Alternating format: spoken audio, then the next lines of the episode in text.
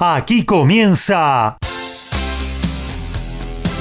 Código Deportivo. Todos los deportes, todos. Pasión, info y opinión para compartir con vos. El mejor equipo y la conducción de Gabriel Giachero. Ajustate el cinturón.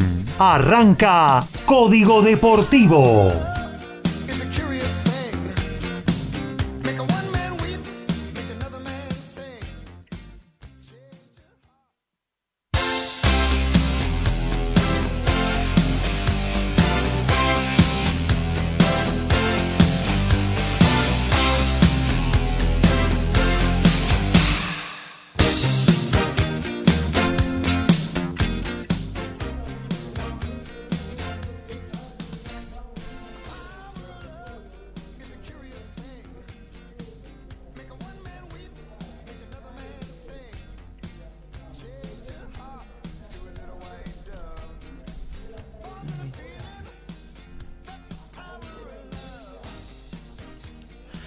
Hola, muy buenas noches amigos de Código Deportivo. Como siempre, todos los miércoles, poquito después de las 22, nos estamos reencontrando con ustedes, al igual que los sábados desde las 11 de la mañana, con muchísima información. Hoy con el automovilismo y el básquet con Daniel Medina, con Lautaro Miranda y el tenis.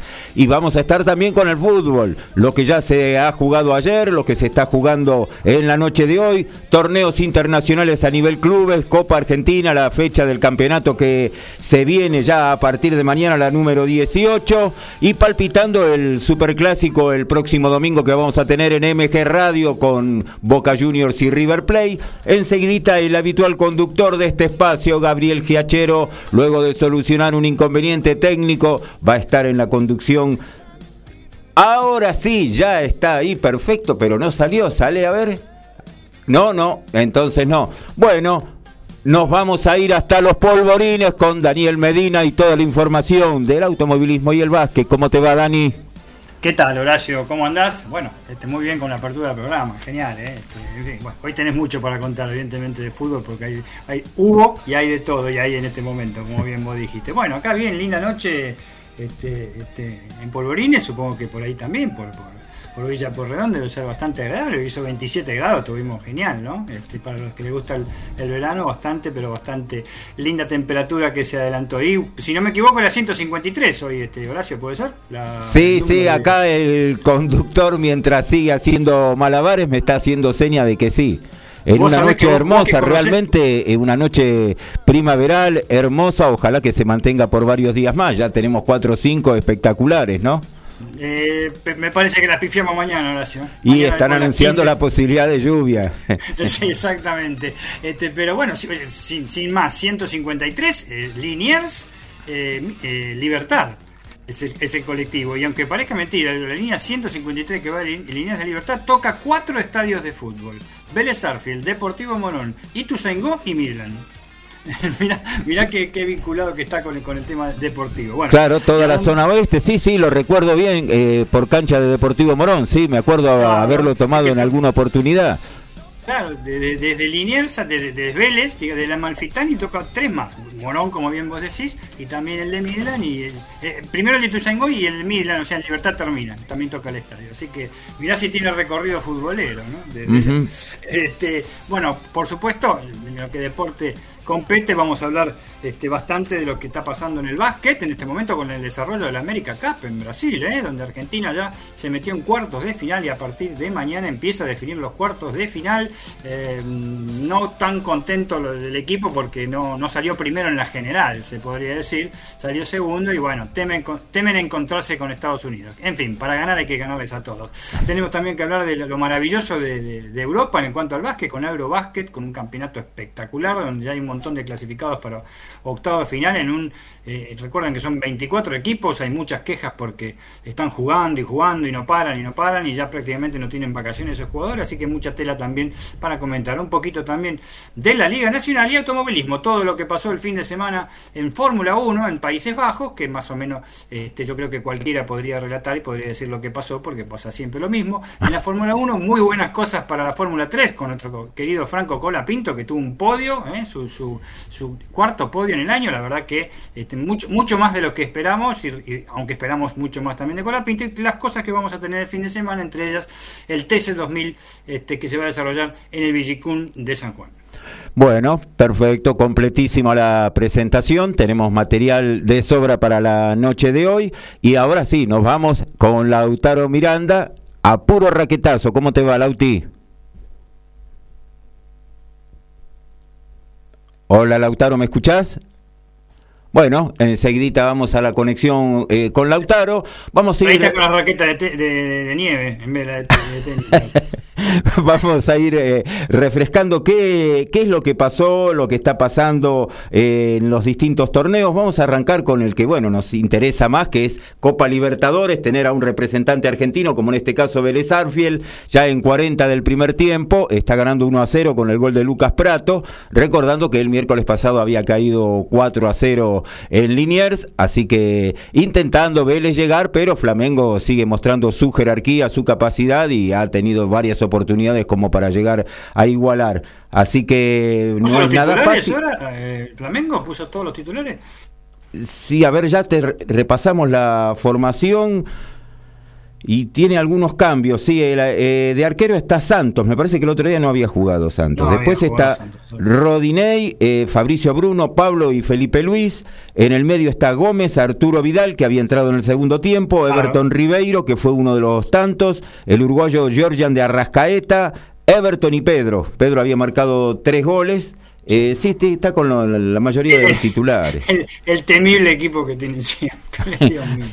y eh, mientras vamos eh, comentando esto del temible equipo, ayer también eh, fue hasta casi sorpresa la victoria de Paranaense sobre Palmeiras. lo, que sí que, bueno, creo que lo complicó mucho a Palmeiras la expulsión de Danilo, ¿no? Porque venía siendo bastante superior y después se lo consiguió igualar Paranaense. Eh, sí, 2 a 0, empatar 2 a 2 con ese técnico. Mirá vos, puede batir el récord, dicen de, no sé, que, técnico brasileño no tener Copa Libertadores. No estoy seguro, eh, no estoy seguro de eso. Creo que tiene cuatro copas, es que ganó, me parece. Entonces está bien, tiene más que Tele Santana, ¿no? Claro. Sao Paulo, seguro, seguro, sí. Qué bárbaro, va por la quinta. Y está repasando, hay gol de Flamengo, ¿eh? un golazo de cabeza. Y lo hizo Pedro, ¿eh? Ya a la distancia lo conocemos, después de los tres goles del otro día. Pedro. Así que bueno, el que reapareció no es Calabró, ¿eh? ¿Cómo le va, señor Giachero? ¿Cómo andan, chicos? Bueno, acá pudimos recuperar lo que no podíamos salir al aire desde el comienzo, pero aquí estamos, gracias Horacio por el aguante. A ver si lo podemos eh, contactar a Lautaro Miranda, lo tenemos ahí conectado, quizás alguna fallita en el... Eh, en el Wi-Fi. Eh, ¿Qué tal, Lauti? ¿Cómo estás? Buenas noches, ¿estás por ahí? Hola, ¿ahora sí? Ahora sí, ahí estamos, perfecto. Ay, sí. Bueno. tenía mal enchufado el micrófono, cosas que pueden a veces suceder, no me di cuenta y andaba medio mal el micrófono. Estamos, en la, misma estamos en la misma sintonía entonces. Muy bien. Bueno, pero ahora nos escuchamos. Ahora sí. Nos escuchamos. Eh, un saludo para, para Horacio, para Dani, también para toda la audiencia, por supuesto. Noche de miércoles en el abierto de Estados Unidos, ya noche de miércoles de segunda semana. Hay un eh, gustito diferente. Acaba de ganar la número uno del mundo, Igash Biondek, está en semifinales, jugará el día de mañana ante la bielorrusa Arina Zabalenka y ahora se viene por supuesto el gran, el plato fuerte de la jornada. Yannick Sinner ante Carlitos Alcaraz, partido de cuartos de final. Eh, y bueno, por supuesto vamos a comentar todo lo que tiene que ver con el tenis porque desde el último programa, que fue el día sábado, ha cambiado drásticamente. Perdió Medvedev el día domingo, perdió Nadal el día de ayer y de pronto podemos tener a Casper Ruud, quien ganó este año el ATP de Buenos Aires como próximo número uno del mundo el, el lunes que viene. Así que hay muchas cosas para explicar. Sí, hay, hay muchas cosas para comentar y bueno, por supuesto también eh, estuve hoy en el Tenis Club Argentino, allí en Palermo, atrás del Planetario, un club bellísimo porque bueno, se hizo una conferencia de prensa con el equipo de Copa Davis de Argentina porque si bien se está jugando el US Open, la semana que viene hay Copa Davis y bueno, hoy el equipo argentino dio una conferencia de prensa, luego pudimos charlar ahí en una ronda de notas con, con el capitán Guillermo Coria, nota que tendremos el día de hoy, y también con Francisco Cerúndolo y Diego Schwarman, número uno y número dos de Argentina, nota que tendremos para el día sábado, así que bueno, vamos a estar comentando también un poquito qué ocurrió allí en Palermo y compartiendo la nota con el mago. Muy bien. Me imagino cómo estarás, estarás medio excitado para el fin de semana, este Lauti, sabes a lo que me refiero, la número 5, por supuesto. Sí, pero con tranquilidad, con tranquilidad porque me parece que yo confío en el equipo, creo que Boca viene levantada y, y siento que es el River más terrenal de los últimos años. Así Ajá. que en cierto sentido yo creo que el hincha de Boca está tranquilo, confía y la realidad es que jugar de local en este tipo de partidos te da te da una ventaja. Creo que Boca aprovecha más la localidad que River, eh, o al menos esa es mi sensación. Bueno, esperemos ¿eh? y palpitamos lo que va a suceder obviamente en ese superclásico del fútbol argentino, el choque de los dos equipos más grandes del fútbol nacional, eh, que va a estar por el aire ¿eh? de MG Radio, vamos a transmitirlo con ISPED Fútbol en MG Radio, previamente en línea de 5, el, el programa que de fútbol nacional e internacional que hacen los mismos integrantes que luego transmiten el partido, hacen un resumen de lo que está sucediendo en ese fin de semana. Como nosotros tenemos, eh, tal cual lo manifestaron ya Horacio, también eh, Daniel y Lautaro, muchísimo para ofrecerles a ustedes hasta las 23.30. ¿eh? Ahí le vamos a dejar paso a Alfredo González, que viene con su TMO, tu momento balado, todo el rugby en media hora, toda una semana de rugby, más dos muy lindos temas musicales que ya tiene preparado el amigo Alfredo. Eh, ya sabés eh, que mm, podés ahí en el chat de la radio, em, en www.mgradio.com.ar, dejarnos tu mensaje, tu pregunta, lo que sea. Eh, participa con nosotros. Hace esta 153 de Código Deportivo también a través de cualquiera de nuestras aplicaciones. Si te animás con un WhatsApp al 11 70 05 2196 arranca la 153 de Código Deportivo. A todo ritmo, info y opinión. Código Deportivo. Código Deportivo.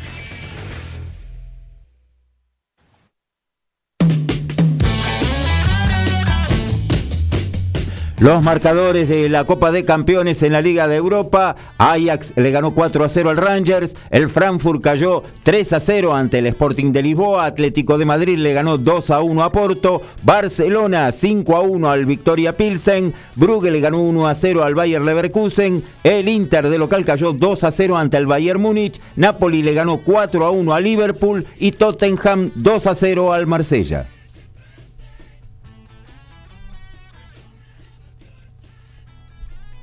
Dani. Sí, como no, en básquetbol la pelota naranjada Liga Federal Argentina, jerarquía para una división durísima. Adrián Bocchia en su vuelta más esperada, porque Adrián Bocchia tiene un lazo muy especial con el club provincial de Rosario, de toda su vida, su segunda casa, y allí volverá este lunes vestido con la camiseta roja para jugar su primer partido amistoso desde que se fuera, nada más ni nada menos de Boca Juniors, en el cual tuvo siete temporadas para este, comenzar su carrera profesional. Después de haber jugado las últimas siete temporadas, decidió no renovarlo y Adrián volvió a su primer club en su Rosario natal, Provincial de Rosario, que llegó a las semifinales del Federal y perdió en una ajustadísima serie con Pico Fútbol Club de La Pampa. Con sus 33 años, el base ex se buscará el ansiado ascenso de la Chicago Argentina.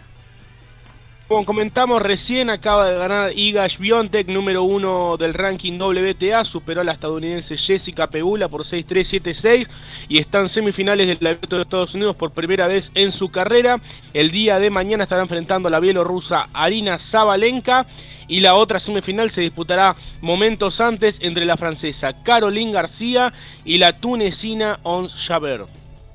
En automovilismo, el TC de Paraná hace dos semanas, sanciones para varios, como habíamos adelantado el sábado pasado. El apuntado más relevante es Germán Todino, uno de los 12 integrantes de la Copa de Oro, que inicia la misma con 8 unidades, producto de su victoria en Concordia. Sin embargo, penará largando del fondo en la próxima serie en el Rosendo Hernández por el encuentro en pista que tuvo con Agustín Canapino.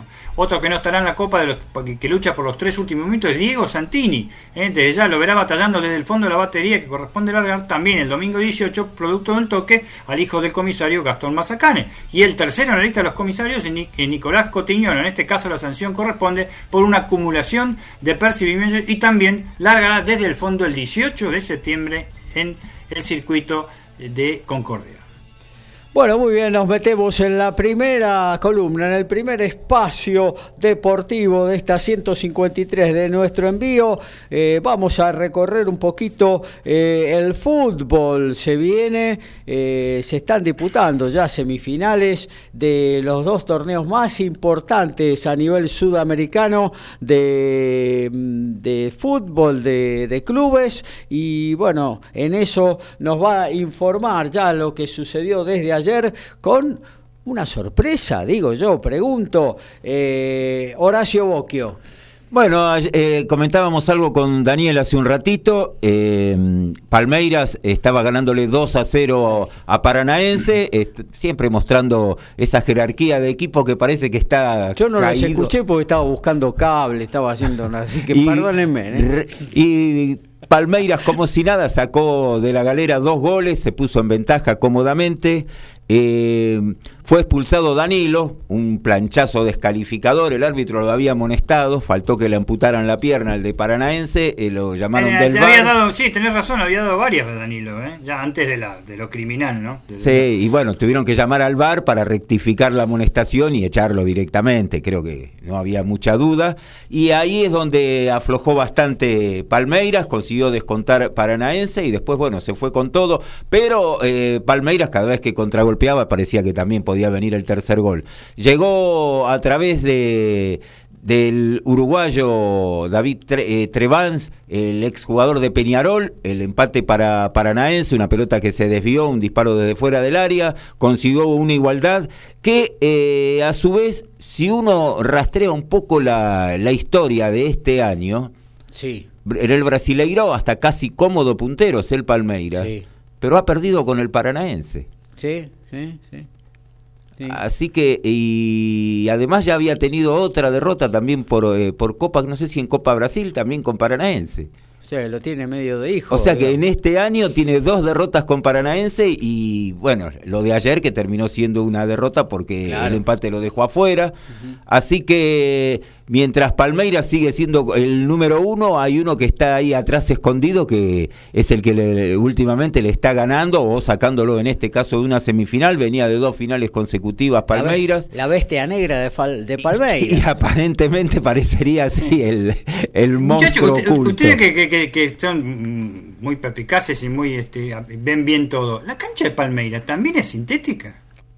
No, no, no, pero, no, no, no, me parece, parecía. siempre daba toda la sensación de que así fuera, ¿no? El, el, aspecto, pero no, no, no, ese césped natural. ¿eh? Sí, sí. Sí, es cierto. Da la sensación de que. Muy amarilla, ¿no? Muy, sintético. No, no, muy buena apreciación. Sí, sí, porque daba esa impresión. Y bueno, y ahora eh, ya terminó el primer tiempo. Eh, están empatando uno a uno Flamengo Vélez, así que prácticamente ya creo que mucho más no queda porque tendría que marcar cuatro goles más ahora Vélez para poder eh, llegar a los penales, así que esto ya está definido y van a jugar la final el sábado 29 de octubre Flamengo y Paranaense en el Estadio Monumental de Guayaquil 21 a 30. Eh, creo que vamos a tener seguramente un gran espectáculo por todo lo que veníamos diciendo de lo, que está ocurriendo con los equipos brasileños. ¿no?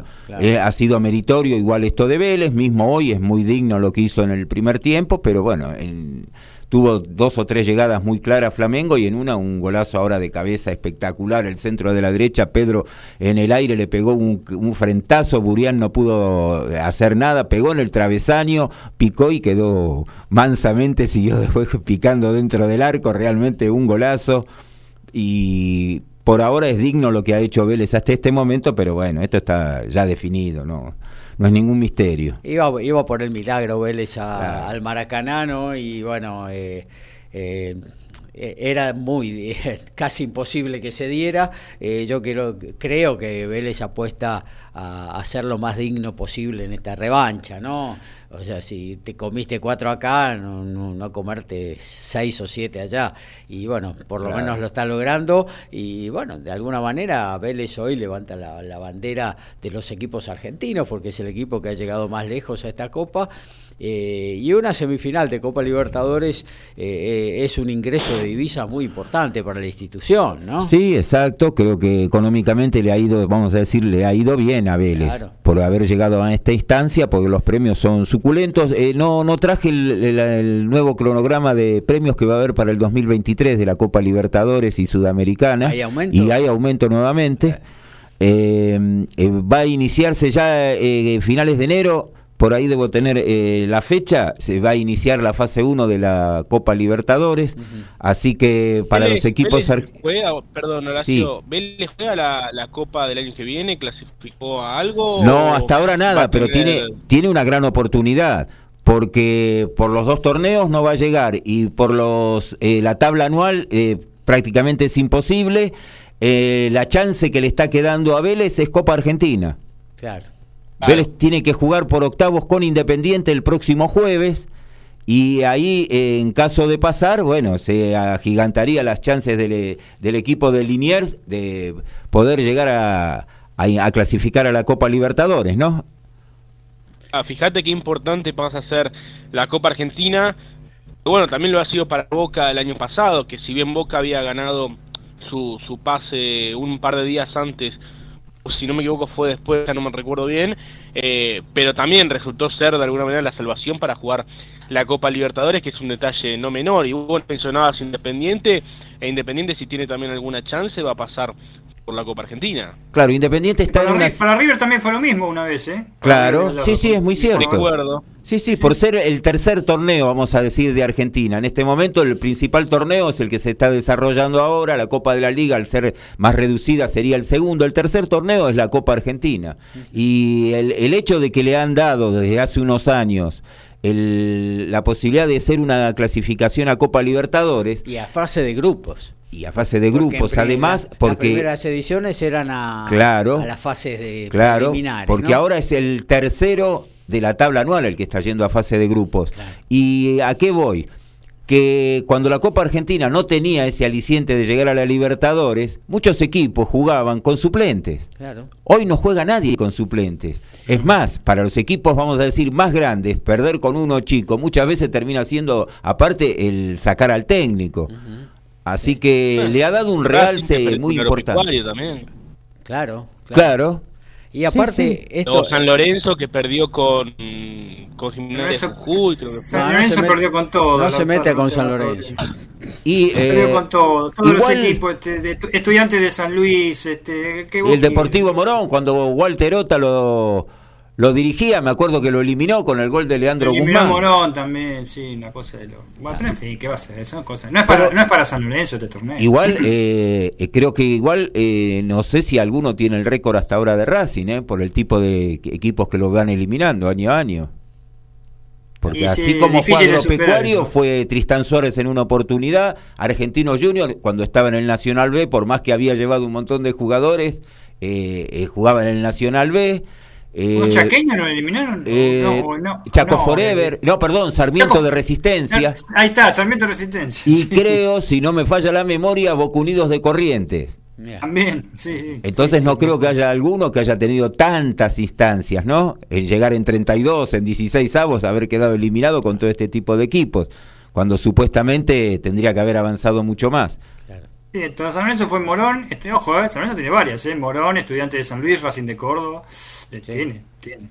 Ah, y ahora cuando fue que el último partido de Troglio, ¿con quién fue? Que también en Copa Argentina fue el último. Racing de Córdoba. Con Racing de Córdoba, claro, en el Federal A, que está jugando sí la clasificación, sí, sí. Racing de Córdoba. Sí, así que andan, andan parejos los dos. Andan parejitos con, con Bueno, eh, decíamos de Vélez, y e Independiente está en una situación casi idéntica a la de Vélez, y juegan entre sí el jueves que viene. El ganador va a jugar con el ganador de esta noche, de lo que se está jugando entre Talleres de Córdoba y Newell's Old Boys. Estamos ya en 10 del segundo tiempo. Newell con un penal de Juan Manuel García está ganando 1 a 0, así que supuestamente el ganador de Vélez Independiente hasta ahora jugaría con Newell's Old Boys en cuartos de final.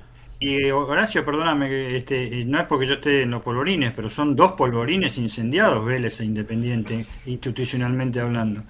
Y sí, más que nada Independiente, me parece. Vélez se lo armó la bronca, no sé, se armó el otro día, se armó bastante.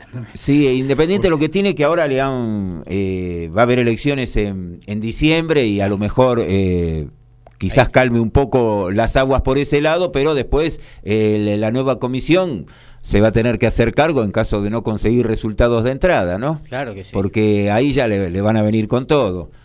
Eh, va a agarrar un equipo o una institución que no solo está eh, mal económicamente, que está con muchísimos problemas de deudas, sino que tiene un plantel eh, a nivel institucional ya deportivo para tener que cambiar eh, bastante la situación porque no, no, no hay mucha jerarquía, lo que había lentamente se fueron yendo, basta recordar, lo habíamos comentado acá en, su momento, ya hace cuánto que se fue un año, Silvio Romero, que no sé si eran 100 mil dólares que se iba en el préstamo, más tres o cuatro meses que le dieran de sueldo, se hacía cargo el equipo brasileño. O sea, la, situación de Independiente era, y en ese momento era su principal figura.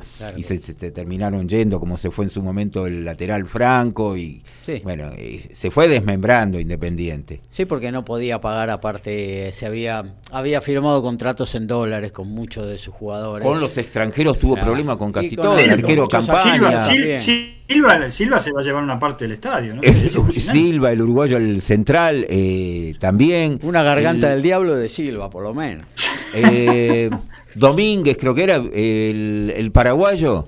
Virgilio Domínguez. Cecilio. Cecilio Domínguez. Cecilio. Otro que tuvo también inconveniente. Martín Campaña. El arquero Martín Campaña. El ecuatoriano también, que jugaba de, enganche, también tuvo problemas.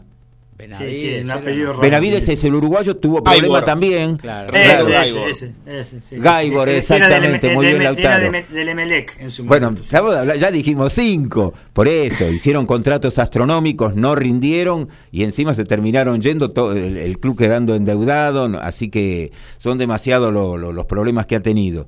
Y la gente amiga de San Lorenzo tiene haciendo mucha promoción ahora al abogado Moretti, puede ser, eh, Daniel. Sí, andan, andan en eso, este, para, para ver si, si, si, si, si agarra las, este, eh, ¿cómo se llama?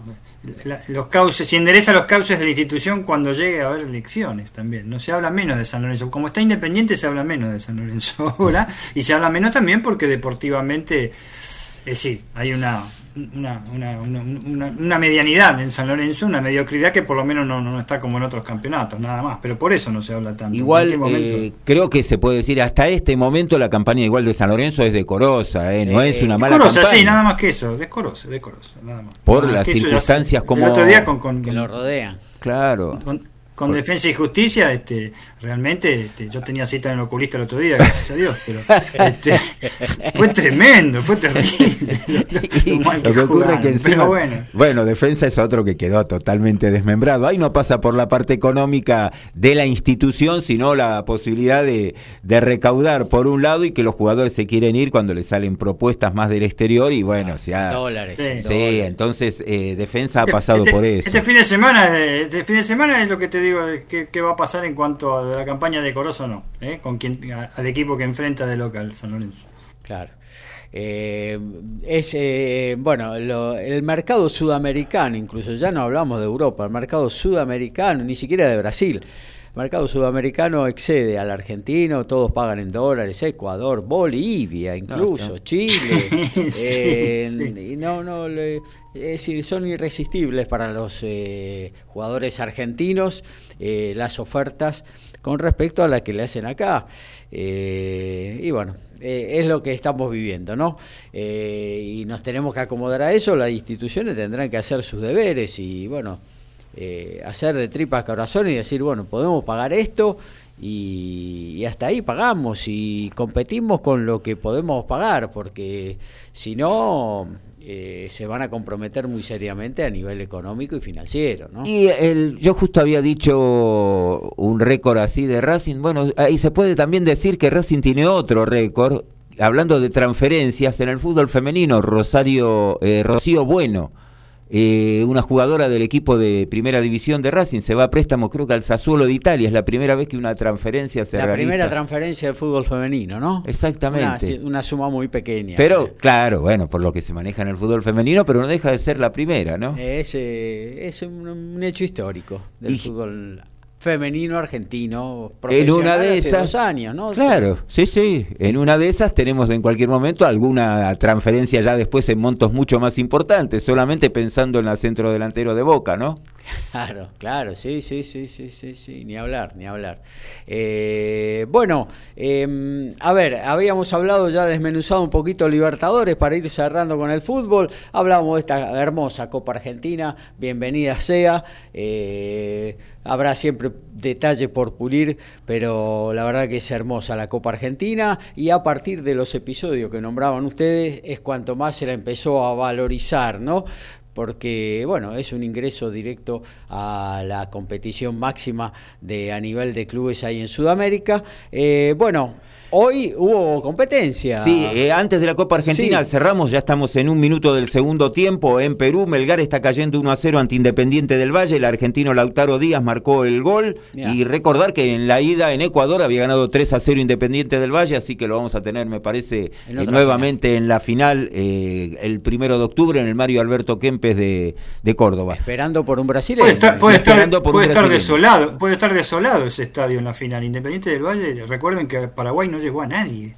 Dos- de- creo que 2.000 personas llegó. Imagínense en el Kempes. Dios mío. Por si, hubieran estado los peruanos, por lo menos. Iba toda la colectividad peruana. Claro. Claro, y ahora tiene que esperar el rival que va a salir mañana de San Pablo Goyanense, que es el partido revancha. Recordemos que en la ida Goyanense había ganado 3-1, así que San Pablo mañana tiene que remontar, pero uno de los dos va a jugar la final. Así que tenemos de los cuatro, tres brasileños, ¿no? En las dos copas. Claro. El año pasado tuvimos los cuatro, este año tres, pero es- hay un dominio absoluto. Eh, Copa Argentina, hoy en el Juan Carmelo Cerrillo, en la cancha de gimnasia, empataron 1 a 1 Quilmes con Deportivo Madryn. Axel Batista había puesto en ventaja a Quilmes, empató en el último minuto para el equipo de Madryn, eh, Cristian González. Fueron a los penales y bueno, ahí ampliamente eh, fue superior Quilmes que eh, metió los cuatro penales que había pateado. El Deportivo Madryn lamentablemente falló en tres de los cuatro, dos los tiró directamente arriba del travesaño.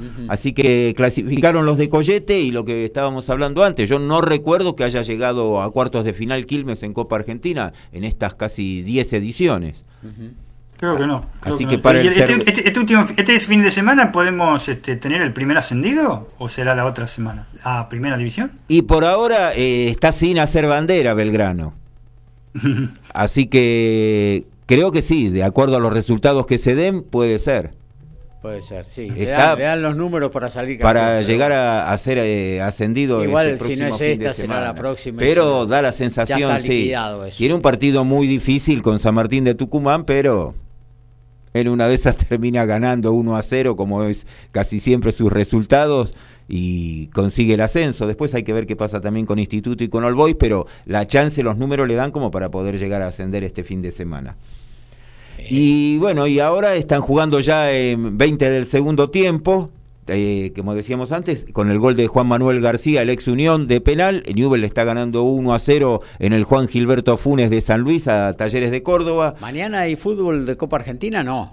Mm, No, no, No, Copa. Argentina tenemos ahora el próximo jueves con Independiente. Vélez Arfiel Independiente, ahí finaliza los octavos, los cuartos de final eh, ya prácticamente es, oficial el martes 27 de septiembre en La Rioja van a estar jugando Patronato y River. Y el miércoles 28 21 a 30 casi seguro va a ser el horario, se va a jugar en Mendoza, Boca y Quilmes, así que partido que vamos a estar eh, transmitiendo, eh, por lo menos siguiendo todo el, el desarrollo en el segundo tiempo. Quizás esa fecha, pero a primera hora jueguen Banfield y Godoy Cruz por otra de las llaves. y la restante, que sería eh, quizás Newell's Old Boys con Vélez o Independiente, a lo mejor se juegue en uno de esos días también. Semifinales y final se van a jugar en el mes de octubre, recordando que hay dos, en, dos fechas entre semana del torneo, así que quizás sea más cerca de, de la tercera semana de octubre que se jueguen las semifinales y en la última semana el partido final. Recordando que si el desarrollo del torneo no sufre ningún inconveniente, la fecha del domingo 23 de octubre sería la última del torneo. Muy bien, muchas gracias Horacio. Todo actualizado en lo que tiene que ver con el fútbol. Hay tenis ¿eh? en el US Open en Nueva York. Alcaraz, uno de los que está luchando por ser, eh, tras esta cita neoyorquina, el número uno del mundo, ya saltó a la cancha y nos lo informa Lautaro Miranda. Creo que está por ahí Lautaro Miranda, está ahí bloqueado su acceso al aire. Bueno, Hacemos una cosa, vamos a la próxima columna de Código Deportivo y ya seguimos eh, informándole y estando eh, a full con todo el deporte en la 153 de nuestro espacio. Somos pasionales, tenemos buena onda y también nos calentamos. Sumate a Código Deportivo. Somos como vos.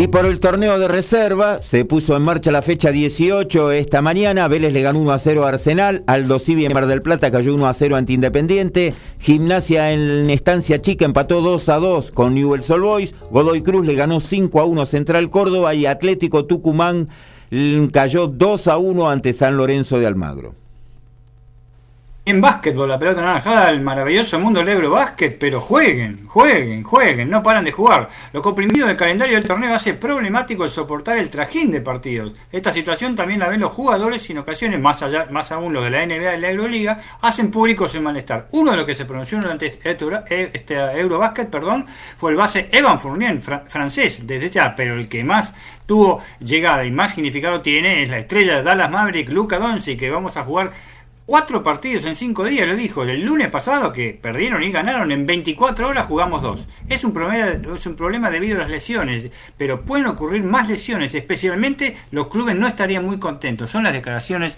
del muchacho Maravilla. Vamos a ver qué dicen los dueños de Dallas Maverick. Bueno, eh, vamos a meter hasta el próximo noti de Medina la info de volei, porque Argentina le ganó con contundencia 3-0 a Serbia en los eh, octavos de final del Mundial de Volei que se está desarrollando ahora, esta serie final en Polonia. Y bueno, mañana 12.30 jugará frente a Brasil, el clásico sudamericano, eh, para acceder a ser los primeros eh, para estar dentro de los primeros cuatro del torneo. Recordemos que Argentina hacía 20 años que no figuraba entre los primeros ocho de un torneo ecuménico y que la última vez que... Mm, em, que pudo, eh, eh, la última vez que se enfrentaron con Brasil fue justamente por la medalla de bronce en Tokio partido que ganó el seleccionado nacional. Mañana 12.30 entonces, clásico sudamericano por un lugar en semifinales. Argentina-Brasil, Dani y la Fórmula 1 y siguen probando y probando. Sigue el recambio de pilotos de reserva en la Fórmula 1 y la última confirmación fue la que de Nick DeVries, campeón de Fórmula 2 en 2021 y campeón de Fórmula E en la temporada 2020-2021, participará en una práctica por tercera vez en esta temporada cuando tome el Aston Martin de Sebastián Vettel en el próximo Gran Premio de Italia este fin de semana. De acuerdo con las regulaciones de la Fórmula 1 para la temporada 2022, cada equipo debe asignar dos secciones de práctica para presentar un piloto que no haya competido en dos grandes premios. Por lo pronto, uno es este, el para el equipo Aston Martin. Aún no ha anunciado quién será el que participe en la sesión de práctica restante. Situación increíble la que tuvo lugar el día de ayer en el Challenger de Sevilla, torneo que entrega 90 puntos al campeón donde jugó Federico el Bonis enfrentando al estadounidense español en realidad, pero que representa a Estados Unidos, Nicolás Moreno Dalborán.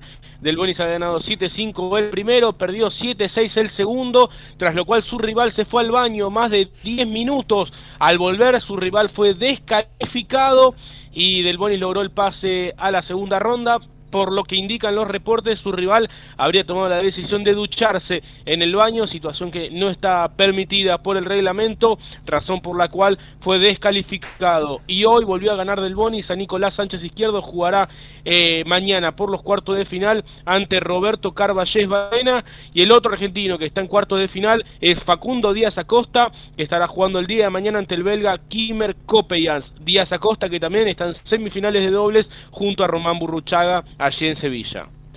Bueno, y ya que lo tenemos a mano a Lautaro Miranda, nos vamos a meter en lo que tiene que ver justamente con el tenis. Eh, le damos paso desde Valvanera, Lautaro Miranda. Y Gaby, acá estamos, muy buenas noches nuevamente para todos, vibrando con el abierto de Estados Unidos.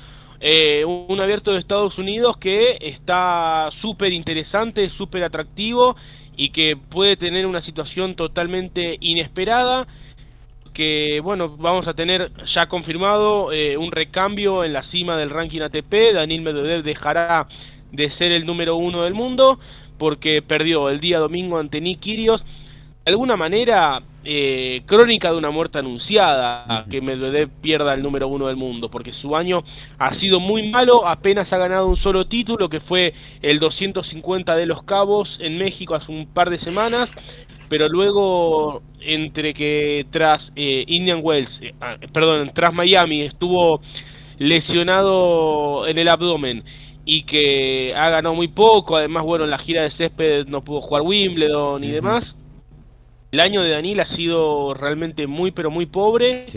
Y, y, saldrá, perderá primer puesto del ranking, no solo perderá el primer puesto, sino que posiblemente quede número 4, porque ya por lo pronto va a ser número 3, ya lo pasó Nadal y lo pasó también Casper Ruud, de quien estaremos hablando ahora en instantes, pero eh, lo puede pasar el Caraz y vence a Sinner, así que podría llegar a salir como número 4 del mundo, inclusive Daniel, una caída muy abrupta.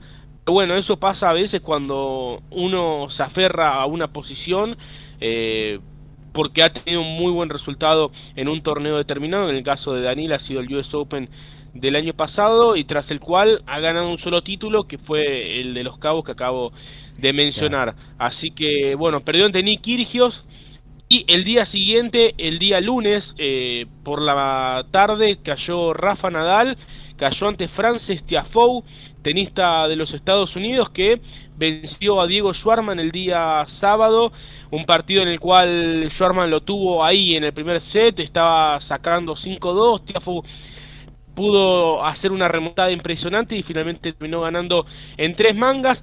Bueno, después de ganar ese partido a Schwarman, le ganó a Nadal cuatro sets, el mejor triunfo de su carrera y hoy superó en tres mangas a Andrei Rublev para meterse a sus 24 años por primera vez en una semifinal de Grand Slam y además eh, no soy muy fanático de estos datos, pero bueno, es un dato oficial. Es el primer estadounidense negro en llegar a una semifinal del Abierto de Estados Unidos desde que lo hiciera Arthur Ashe hace 50 años y aparte lo logra en el estadio que lleva el nombre de Arthur Ashe. Así que un dato no menor en un deporte en el cual por supuesto eh, la gente negra no es protagonista, siempre es interesante ver jugadores eh, pioneros en este sentido, así como lo han sido las hermanas Williams en el apartado femenino Pero y lo está haciendo ahora Frances entre los hombres. En lo masculino, no sé, yo recuerdo a Ash, a, bueno, ahora a Tiafoe, no recuerdo otro hombre de color, digamos, eh, representando a Estados Unidos, ¿no? Algunos se me perderán la cabeza, eh, lo estoy diciendo de memoria, Lau. Blake, Blake, puede ser Blake. Ah, Blake. Jay Blake, eh, que bueno, ha destacado tenía un pelo, un afro, como se llaman ellos, bastante prominente. Después se rapó. Eh, sí, Blake, cabe decir, de alguna manera mestizo, no era negro negro, pero bueno, califica dentro de lo que ellos llaman afroamericanos. y sí, luego de, Blake no ha habido otro así destacado. Hubo uno que llegó a la final de Wimbledon, que fue Malibay Washington, También, del mundo. Eh, pero sí, no es como que entre los hombres haya habido mucho. Sí, entre las mujeres han habido un par más. Chanda Rubin en la época de los 90. Luego, por supuesto, eh, las hermanas Williams. Ahora, bueno, Sloane Stephen, Madison Keys han habido un poco más entre las mujeres, pero sí entre los hombres no, no han destacado mucho, por lo cual también tiene mucho valor lo que está logrando Frances Tiafoe. Y a propósito de Tiafo y a propósito de que hoy llegó al Abierto de Estados Unidos Juan Martín del Potro como invitado, que de hecho está comentando este partido de Sinner y Alcaraz que está teniendo lugar en ESPN 2, eh, Frances Tiafo siempre ha dicho que su gran ídolo es Juan Martín del Potro. Eh, porque él recuerda cuando tenía 8 o 9 años que Del Potro fue a jugar el torneo de Washington, en el cual Frances estaba como, como espectador, y recuerda que Del Potro le firmó un autógrafo, y recuerda después que al año siguiente lo vio ganar el US Open, y siempre dice que, que Delpo es su, su máximo ídolo. Así que desde acá, sin jugadores argentinos en competencia, por supuesto, hacemos un poquito de fuerza por, por Frances, ya que su ídolo es argentino. Así que, bueno, Frances espera el viernes por el ganador de este partido entre Cine y Alcaraz. La otra semi masculina tendrá como protagonista Casper Ruud, que ayer ganó jugando un gran nivel, a Mateo Berretini en tres parciales, y Karen Hayanov, que sacó a, Nick Kirgios en cinco sets, un Nick Kirgios que terminó haciendo berrinche, parecía que se retiraba al comienzo del segundo, jugó cinco sets, perdió y tras perder rompió no una, sino dos raquetas allí en la cancha mientras su rival estaba festejando. Eh, así que bueno, Kayanov está en las semifinales también. Y perdió a propósito un punto con Medvedev, ridículo el otro día, ¿no? Una cosa que hizo ridícula. Se pasó del otro lado. una de las locuras una de las locuras que tiene este muchacho. Eh, se quedó pasmado Medvedev, no entendía nada. No entendía nada, nadie entendía nada. Para quien no, no haya visto, comento brevemente: Medvedev estaba en la red, Kirgios ejecutó un passing shot, Medvedev logra bolear, la pelota sale para arriba. Este, e iba a picar dentro del lado de Medvedev, es decir, Kirgios ya había ganado el punto y se ponía con breakpoint Kirgios en ese momento. En ese momento Kirgios decide pasar para el otro lado y pegarle a la pelota, cual por supuesto no, no está permitido y perdió el punto. Eh, situación, yo jamás había visto algo así realmente, eh, pero bueno, no solo le regaló el punto, sino que en ese set lo humilló. Eh, la realidad es que le ganó muy bien a Medvedev y resulta asombroso que incluso regalándole un punto haya logrado ganarle tan bien al ruso. Hay que, eh, hay que, convenir, hay que convenir, Lau, que si Nis Kirgios o Kirios eh, se, se convence de su potencial y le da la importancia al tenis profesional que su carrera merece, estaría entre el top 5 seguro del, del, mundo, ¿no? Pero bueno, eh, él es así y se lo toma de esa manera y por eso está donde está, ¿no? Y bueno, de hecho él está diciendo que está en eh, quizás el momento más profesional de su carrera, que está cuidando el físico, que está entrenando. es interesante y creo que en base a eso también se explica un poco la reacción que ha tenido ayer tras perder el partido en cinco sets, ya pasada la, medianoche allí en Nueva York, eh, y porque además sabe que dejó pasar una chance importantísima.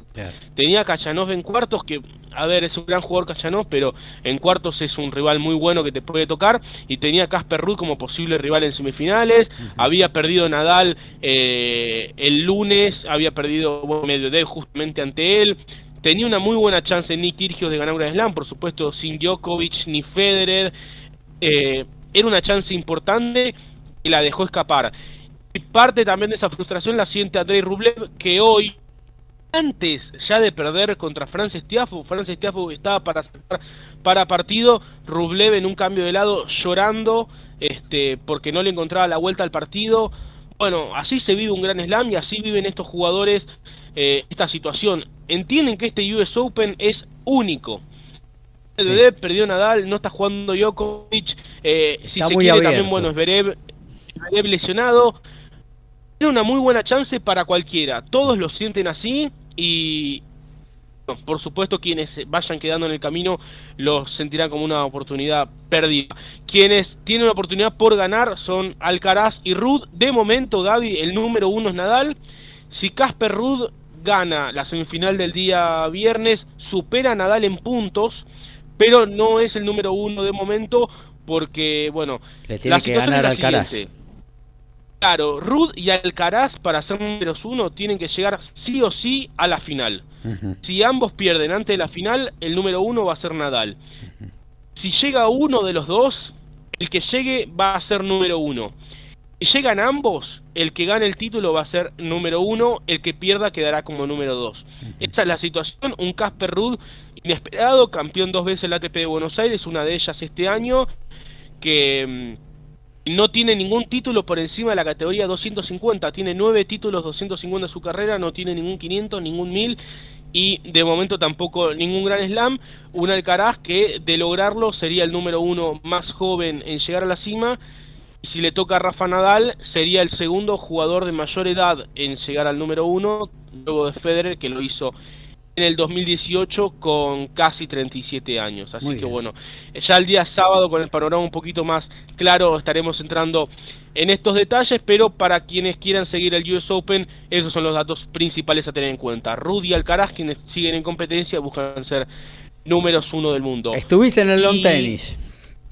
Sí, rapidito, eh, hoy se presentó el equipo de Copa Davis, todo equipo completo, Schwarman, Francisco Cedolo, Sebastián Baez, Horacio Ceballos y Machi González estuvieron en el Tenis Club Argentino junto al capitán Guillermo Coria también, el presidente Agustín Caleri, para una conferencia de prensa previa al vuelo que tienen el día de mañana hacia Bolonia, donde Argentina estará jugando la semana próxima la Copa Davis, un grupo durísimo, Croacia, Italia y Suecia. Eh, ya luego el sábado entraremos más en detalles sobre el cronograma en específico, pero bueno, pude conversar tanto con el número uno y el número dos de la Argentina, Diego Schwarman Segundo, las notas que tendremos para el día sábado, como con el mago Guillermo Coria, eh, que tendremos la nota ahora para pasarla y que nos dijo un poco el panorama del grupo y el equipo argentino. Bien, estamos con Guillermo Coria, capitán del equipo argentino de Copa Davis. Bueno, Guille, ¿cómo llegás a esta serie? ¿Cómo andás viendo al equipo? ¿Cómo se dio? De alguna manera uno analiza el equipo y dice, bueno, por ranking se dio la lógica, eh, pero costó tomar esta decisión porque hay muchos jugadores en un buen momento. Sí, sobre todo porque tenés que dar el equipo varias semanas antes y sobre todo venir en torneos importantes de la gira a Estados Unidos con un gran slam de por medio. Pero bueno, eh, son, son así las reglas, hay que tomar decisiones, decidir por algunos jugadores. Eh, a lo mejor quedaron jugadores que podrían haber estado tranquilamente también por, por rendimiento de lo que vienen demostrando, pero bueno, hay que tomar una decisión como te decía antes. Tenemos un gran equipo, tenemos una serie, un grupo de serie bastante complicado, muy duro, pero bueno, creo que está todo muy parejo y ojalá que los resultados sean para, para nuestro lado. Bueno, hablaba con, con Fran y con, con Diego que Croacia que bueno, finalista el año pasado, tenía un gran primer singles, un gran dobles y ahora recuperó también a un segundo singlista como Chorich, campeón de Cincinnati. Italia ya sabemos lo que puede tener. Y Suecia que se criaron jugando en indoor. Este, ¿Es quizás el grupo más competitivo, vos crees, de esta Copa Davis? Sí, igualmente en esta instancia son todos difíciles, pero bueno, yo creo que con los resultados que se, se venían teniendo todos los jugadores de diferentes países estas últimas semanas se potenciaron aún más cada uno de ellos y ya hace más difícil el grupo, pero esto Copa Davis hay que ver cómo se adapta cada uno a la superficie, a las pelotas, cómo se siente cada jugador, cómo, cómo se sienten esos días previos, el día del partido. Son partidos a tres sets, partidos rápidos, cortos, y hay que estar atento y, hay experiencia. Creo que todos los países tienen experiencia. Imagino para los amantes del tenis van a disfrutar, a disfrutar mucho, nosotros vamos a sufrir un poco, pero confiamos en nuestros jugadores que, que, que estén a la altura, que lo van a estar y, y te vuelvo a repetir, ojalá podamos llegar a Argentina donde merece estar en los cuartos finales. ¿Y vos personalmente, cómo te tomás esta segunda etapa, ya una serie o una fase diferente a la que te tocó en el mes de, marzo. ¿Cómo te la tomás ya con un poco más de experiencia? Sí, con más experiencia, obviamente te sacás ya los nervios de, ese primer, de esa primera serie, ese debut, pero bueno, esto también es una experiencia nueva para mí porque es un formato totalmente diferente que nunca estuve presente. Pero bueno, estoy rodeado de Tero García, de Leo Mayer, eh, los entrenadores que viajen también van a estar con nosotros, vamos a estar vamos en un gran equipo vamos a, tratar de, estar todos activos al 100% y, y bueno, y entre todos vamos a dar nuestro punto de vista y tomar las mejores decisiones a la hora de salir a jugar. Bueno, Guille, muchas gracias, y muchos éxitos. Bueno, gracias por estar acá presente, gracias. Ahí estaba Ahí la lo parada. escuchamos a- al capitán, muy claro por supuesto, así que bueno, el día sábado estaremos Gaby dando más detalles sobre lo, lo que tiene que ver con la Copa Davis a partir de la próxima semana y bueno, seguiremos de lleno esta pelea por el número uno en el ranking ATP, que ya sabemos habrá un recambio en la cima de, de la clasificación. Muchas gracias Lautaro Miranda. Actualizamos, hay novedades en fútbol, pasamos por el tenis y después nos metemos con el básquetbol. Hay segundo gol de Flamengo, Mariño. Ya estamos en 26 del segundo tiempo. Flamengo le gana 2 a 1 a Vélez. En Copa Sudamericana, segundo gol de Independiente del Valle. Nuevamente Lautaro Díaz. Ahora Independiente del Valle está ganando al Melgar en Perú 2 a 0. Recordemos, en la ida había ganado 3 0. Y en el estadio Arturás, Yannick Sinner saca dos iguales 40-30 ante Carlos Alcaraz. Arrancó bastante parejo el choque entre los dos tenistas Next Gen. La asistencia mágica, el sorpaso inesperado y el try sobre el cierre. Todo está en Código Deportivo.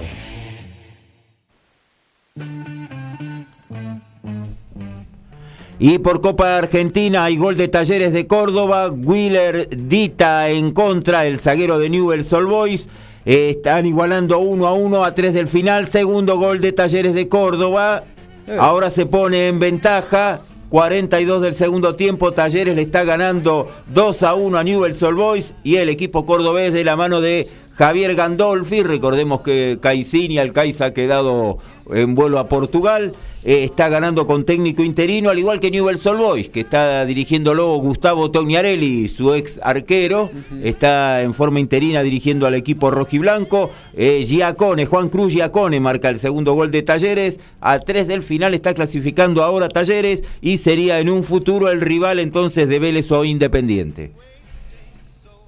Y en básquet, la Liga Nacional de Básquet, mala para el FACA. Facundo Faca Piñeiro fue cortado de Fuerza Regia Mexicana. El alero argentino era uno de los representantes de nuestro país en la poderosa Liga Mexicana. Estaba vistiendo nuevamente la camiseta de Fuerza Regia de Monterrey en búsqueda de un nuevo campeonato. El equipo que además de, de Faca cuenta con el director técnico Casalánguida y el base Cristian Cortex es ahora en marcha en la segunda posición de la tabla general de Dorados de Chihuahua y Astro de Jalisco.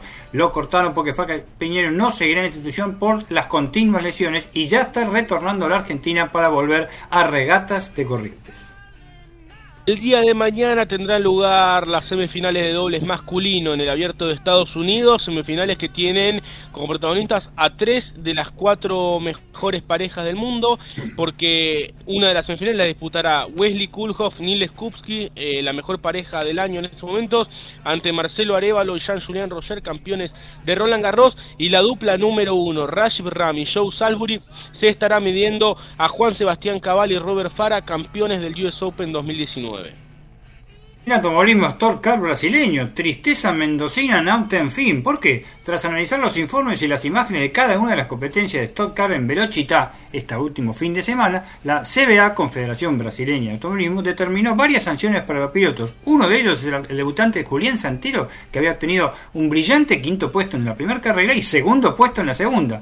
Pero tanto en la primera como en la segunda carrera fue penalizarlo. Se le dieron 20 segundos por falsas largadas en las dos carreras. ¿eh? Y aparte por 5 segundos más en la carrera 1 por un toque con el campeón Gabriel Casagrande. De manera tal que en la carrera 1 que salió quinto terminó 14 y en la carrera 2 ah, que terminó segundo en gran carrera terminó en la novena posición. Más suerte o mejor desempeño para la próxima vez, Julián. Muy bien, nos vamos a meter con el básquetbol, así que nos quedamos ahí en la lejana Polvorine, 253 kilómetros. No, tanto no. Ah, De- bueno, va a ser. bueno, está bien, son 33, pero bueno, ¿qué va a ser? Este, Diga 33,5 33. o algo así.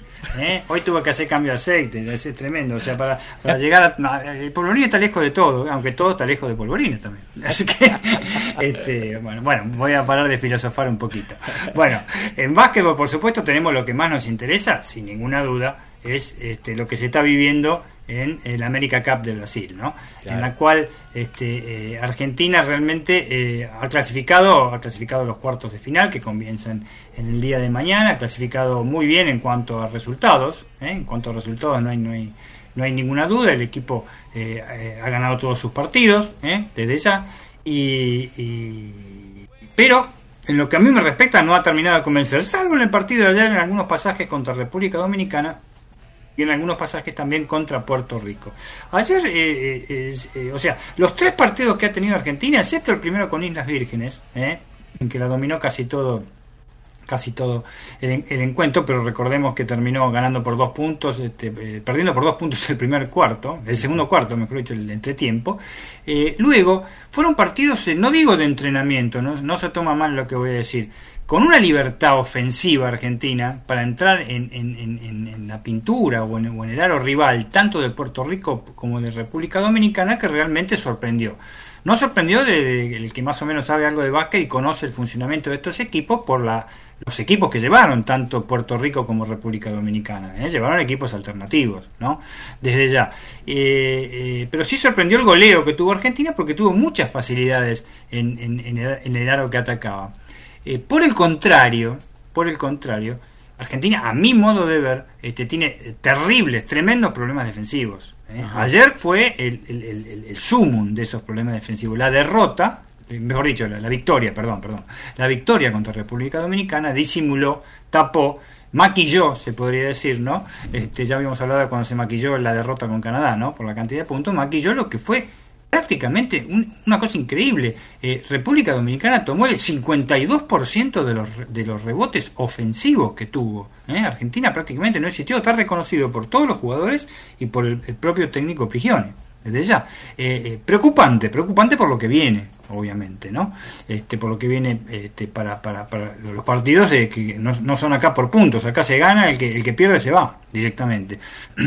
Eh, pero lo, rescatable es el goleo. Desde ya lo rescatable es el, goleador del campeonato, que es Gavidec.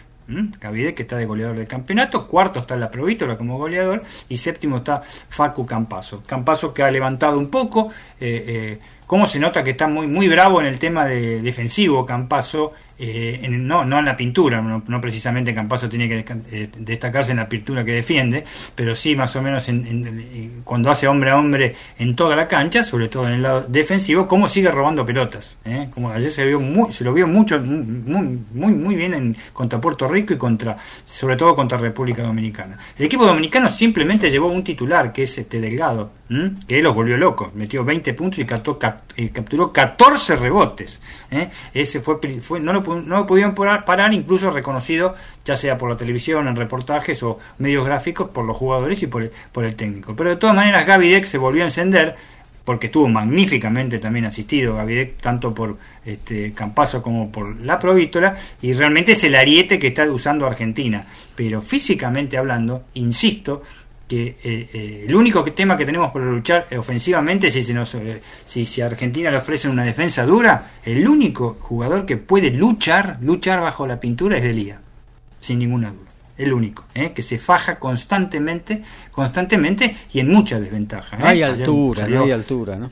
No hay altura para nada, se nota cada vez más. Ojo que Escola tenía 2 metros 06 desde ya. Dos metros. tampoco es tanto, pero bueno. Exactamente, pero significaba otra cosa, ese, ropero argentino que teníamos ahí, de, este, bueno, en su momento tenía pelo largo, cola, pero después se cortó el pelo también, pero era otra cosa. Aparte un oficio terrible, ¿no? Tremendo. Pero es, es una cosa, Gaby, que es preocupante, es preocupante, no por el hecho de los jugadores, ¿no? Para tirar un caño a los jugadores y al técnico, sí para el tema del futuro de Argentina. El futuro de Argentina a todos los niveles. Por lo pronto, un viejo conocido tenemos mañana, ¿eh? desde ya, que es Venezuela, que también fue, este, este, está en, la, en América Cup sin sus figuras. Este, y, obviamente con un técnico argentino que conoce mucho, que hay que tener mucho cuidado, este, Argentina le ha ganado eh, prácticamente los 17 encuentros que hay oficiales con Venezuela, le ganó 14 Argentina. Eh, y mañana tendría, Venezuela clasificó como mejor tercero en su grupo, desde ya, pero eh, este, no, no, alcanzó sus dos victorias, porque Venezuela le ganó a México y a Panamá, ¿eh? pero perdió en Estados Unidos. Lo que pasa es que ese grupo quedó medio, medio este, eh, revolucionado porque Estados Unidos perdió, perdió, el primer partido. Perdió el primer partido con, con México, entonces llegaron más o menos todos juntitos y a ver cómo, cómo iban a hacer para, para, para clasificar. De todas maneras terminó primero Estados Unidos y ayer vino la tristeza, se podría decir, no es tan así, ¿no? Argentina tenía que ganar por 14 puntos y no pudo hacerlo. ¿eh? Ganó por 12 puntos. y ganaba por 14 puntos, este, era el primero en general de los... Eh, eh, de los 12 equipos que intervienen y por lo tanto evitaba un cruce peligroso. ¿Cuál es ese cruce peligroso en caso de ganar mañana Argentina contra Venezuela? Sin ninguna duda, Estados Unidos. Estados Unidos es el, el otro equipo que eh, eh, lo podemos encontrar en semifinales, cosa que es un 50 y 50, sobre todo por la calidad de jugadores que lleva Estados Unidos, que ha empezado de menor a mayor. Son todos jugadores de NBA. Cuando digo de NBA, vos estás loco, Daniel, si no hay ninguno en NBA. Pero son todos de G-League. Son de la NBA. ¿eh?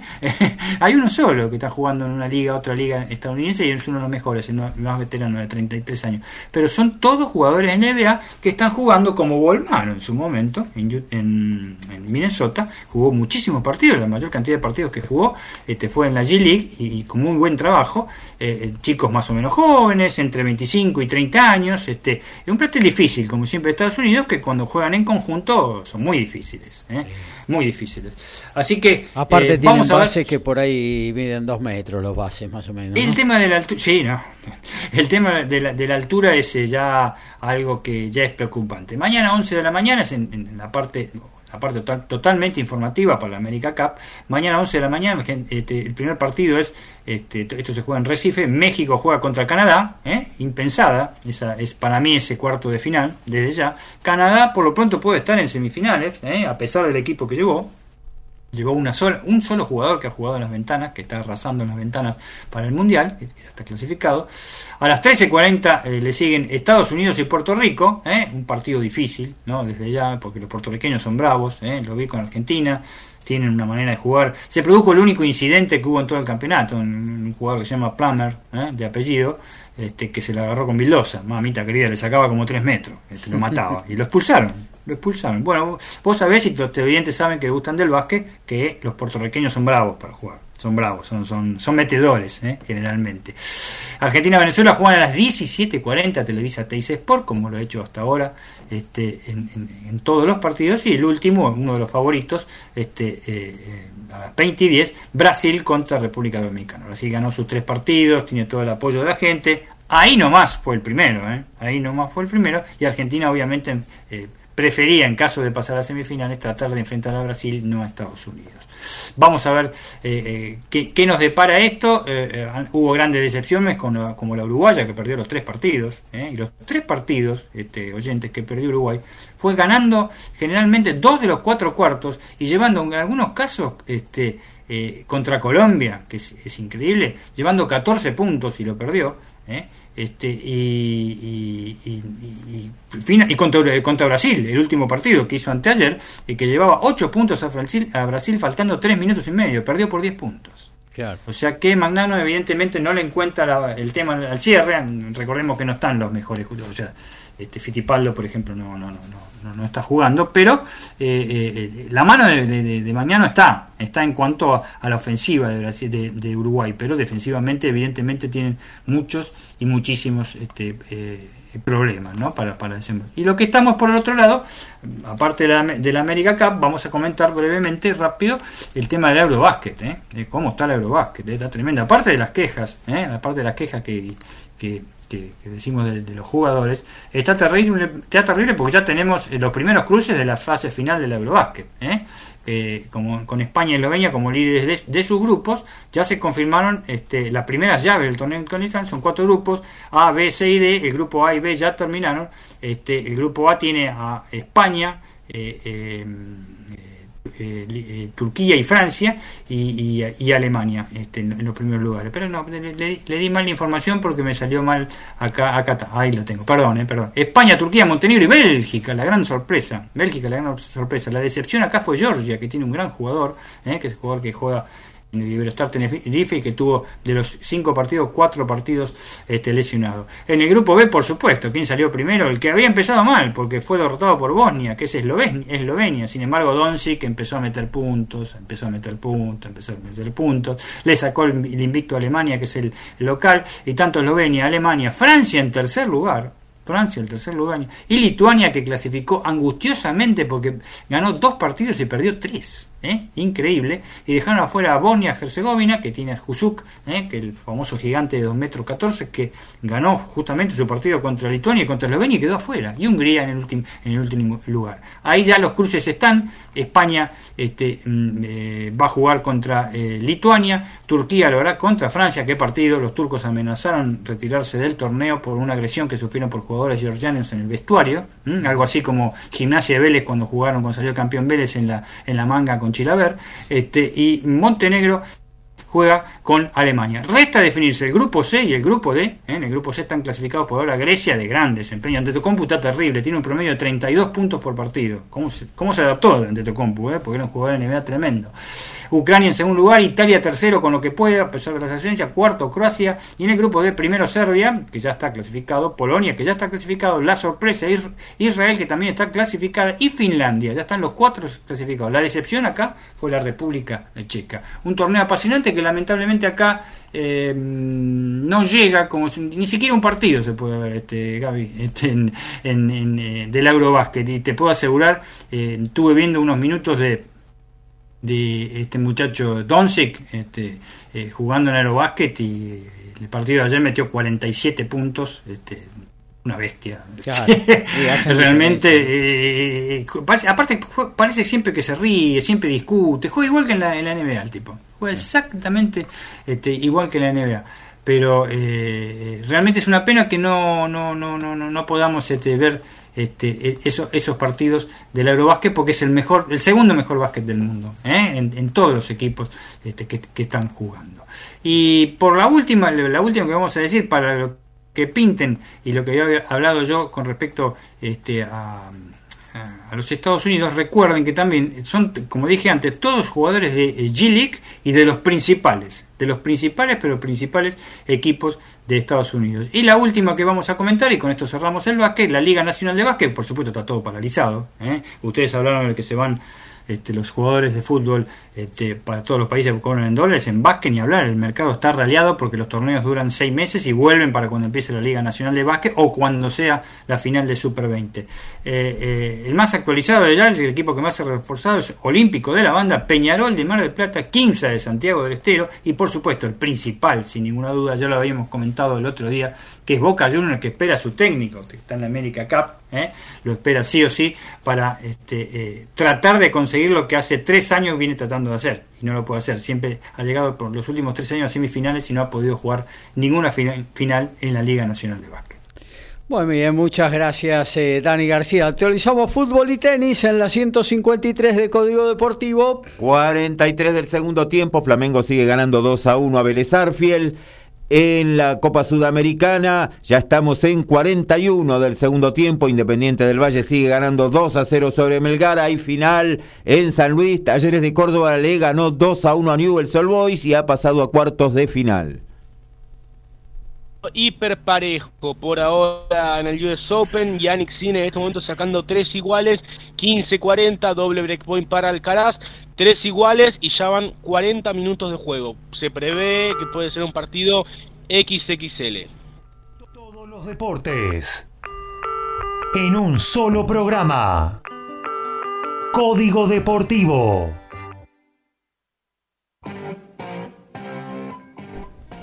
Y hay tercer gol de Independiente del Valle. Segovia ahora le gana 3 a 0 a 2 del final cómodamente el equipo ecuatoriano.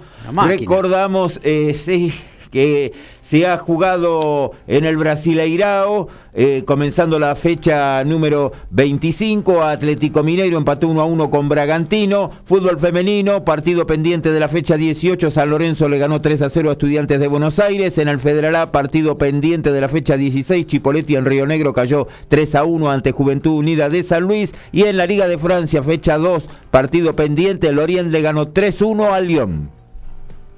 Y en básquetbol, lo que habíamos hablado de los norteamericanos por la, la America Cup, eh, encontró el goleo de Estados Unidos en la America Cup con Chris Ward del Capital G League, de la, G League, eso es los Washington Wizards. Frank Massington eh, de los SB Lakers, obviamente de la G League de Los Ángeles Lakers, y Norris Cole con, con 12 puntos, 19 y 23 respectivamente, más Anthony Lamb, Vipers de Sacramento, G League, autor de 15 unidades en el último partido contra Venezuela. Recordemos que estos son todos NBA, pero ahora ya saben de qué clubes están. Solana Sierra, juvenil marplatense, dijo adiós al US Open el día lunes, cayó ante la local Iva Jovic de apenas 14 años.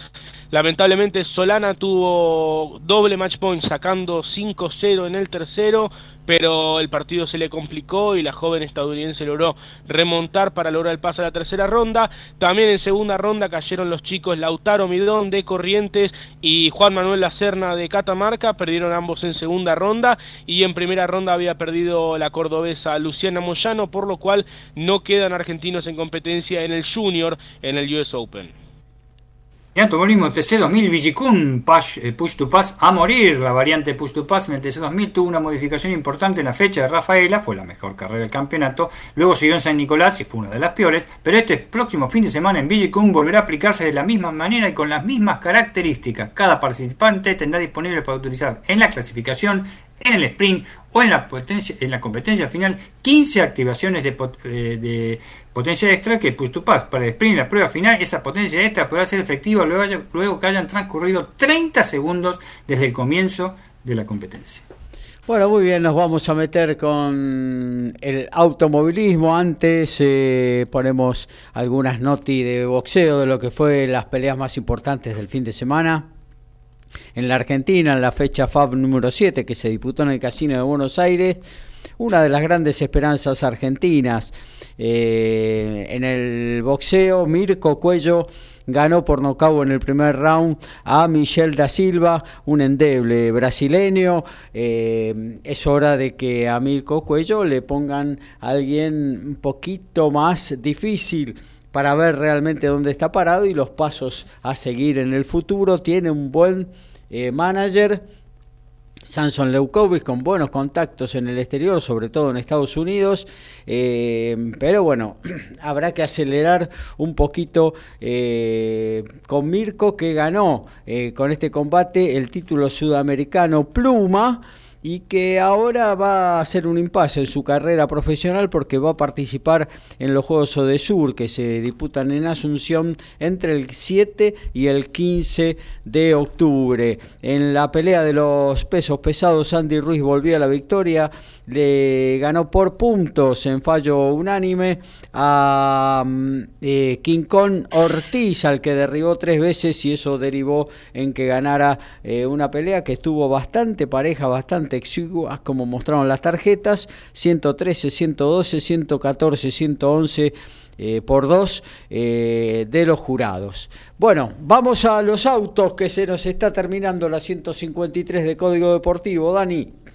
Por supuesto, nos subimos al auto, cerramos la puerta, ponemos primera y vamos a... Vamos, exactamente, vamos a hablar primero porque obviamente como voy a hablar de la Fórmula 1 y más o menos todos saben el speech. Hay tricota en el Maracaná, parece. ¿eh?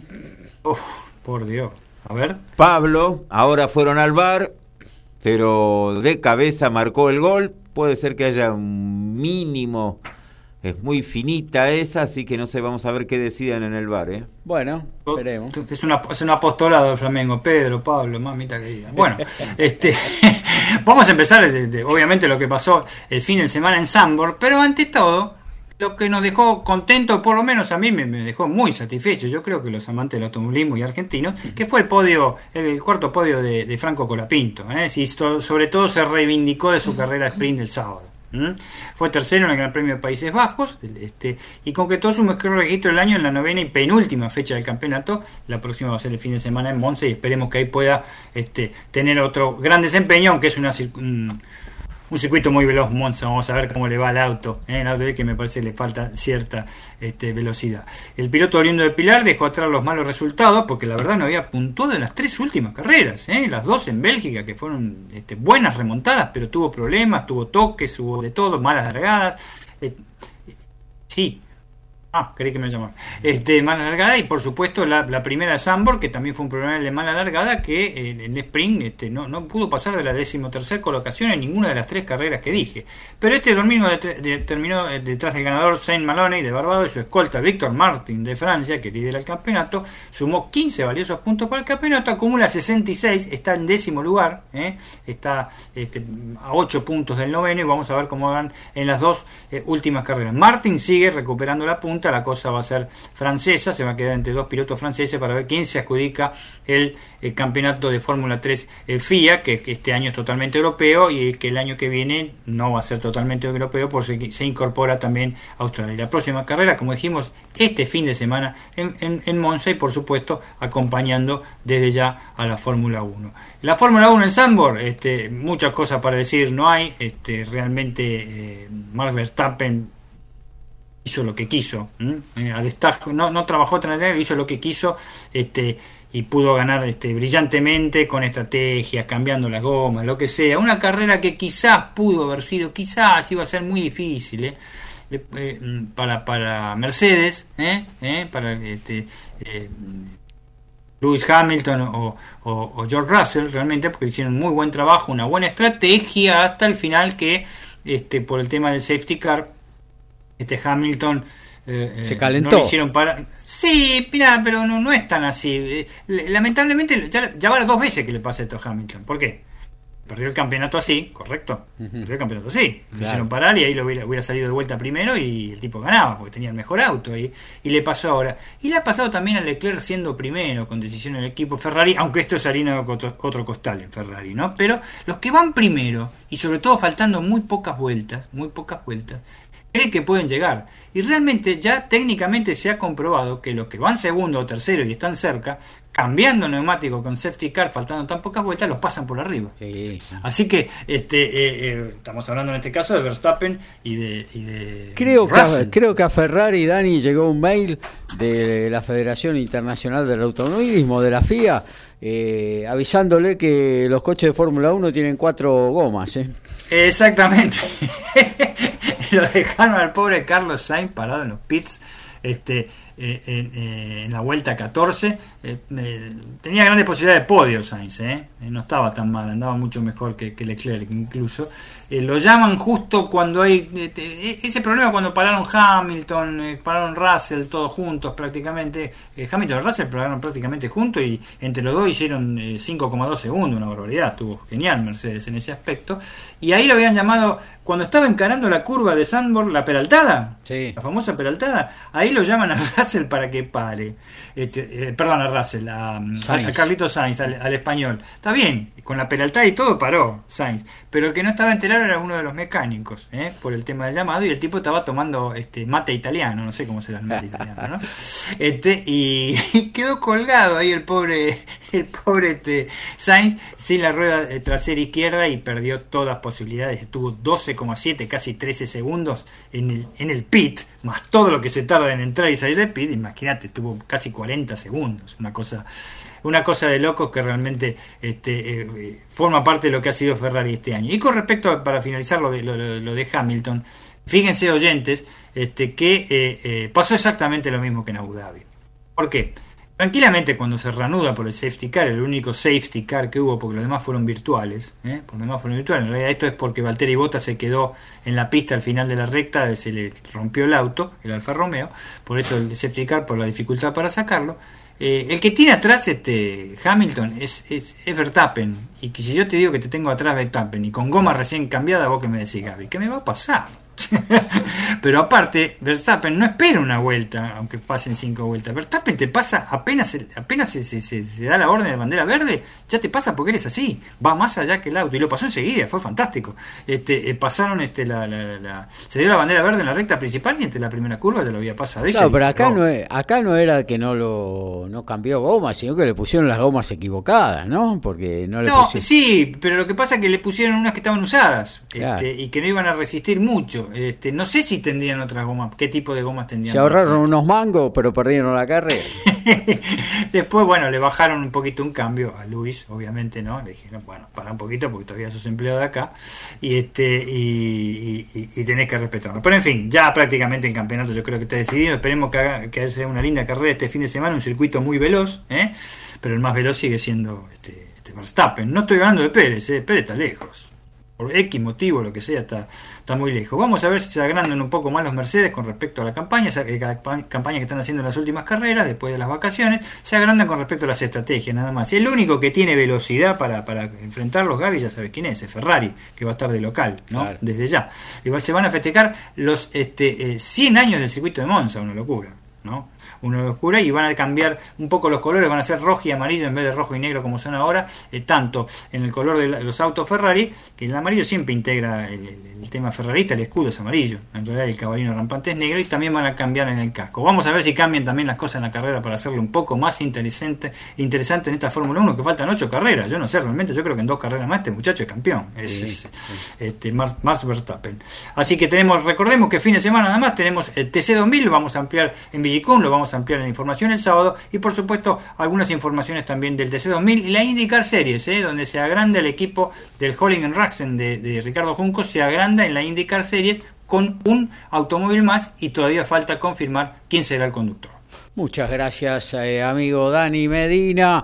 Ahora lo saludamos Alfredo González porque se termina la 153 de Código Deportivo, pero el deporte sigue en MG Radio con una nueva edición de Tu Momento Balado, TMO, con la conducción de nuestro compañero Alfredo González, al que saludamos, Alfred.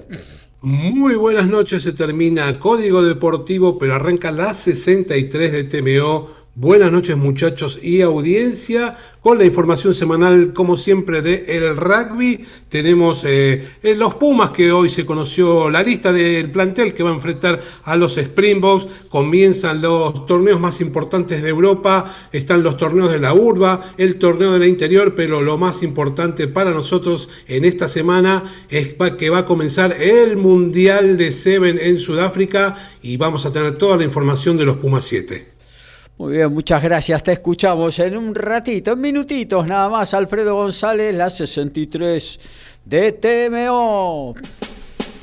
Tiempo de meter un freno, de adormecer la bola, de meter un rebaje. Se termina. Código Deportivo.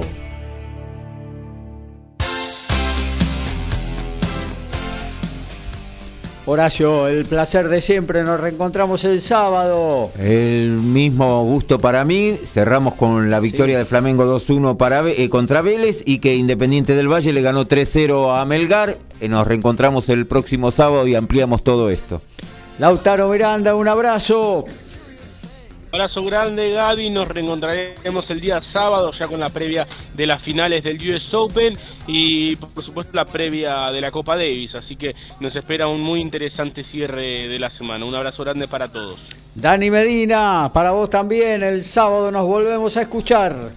Así es, un abrazo para vos, para todos los compañeros, para todos los oyentes y quédate tranquilo, Lauti, que San Lorenzo es así. Le va a dar, le va a dar una, gran alegría, alegría, a su hijo y le va a dar una gran alegría a su padre este fin de semana.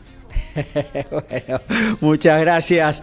Eh, mañana eh, tenemos un gran día en MG Radio a partir de las 18. Zula Estañaro hace de qué hablamos. Luego la música salva al mundo, abrazándote, abrazando tango con todo el 2x4. Y cerramos con el jazz, el blues en Cut Times. Eh, muy buena jornada por MG Radio lo que tiene que ver con el deporte. El sábado a las 11 nosotros hacemos la 154 de Código Deportivo. Chau, chau.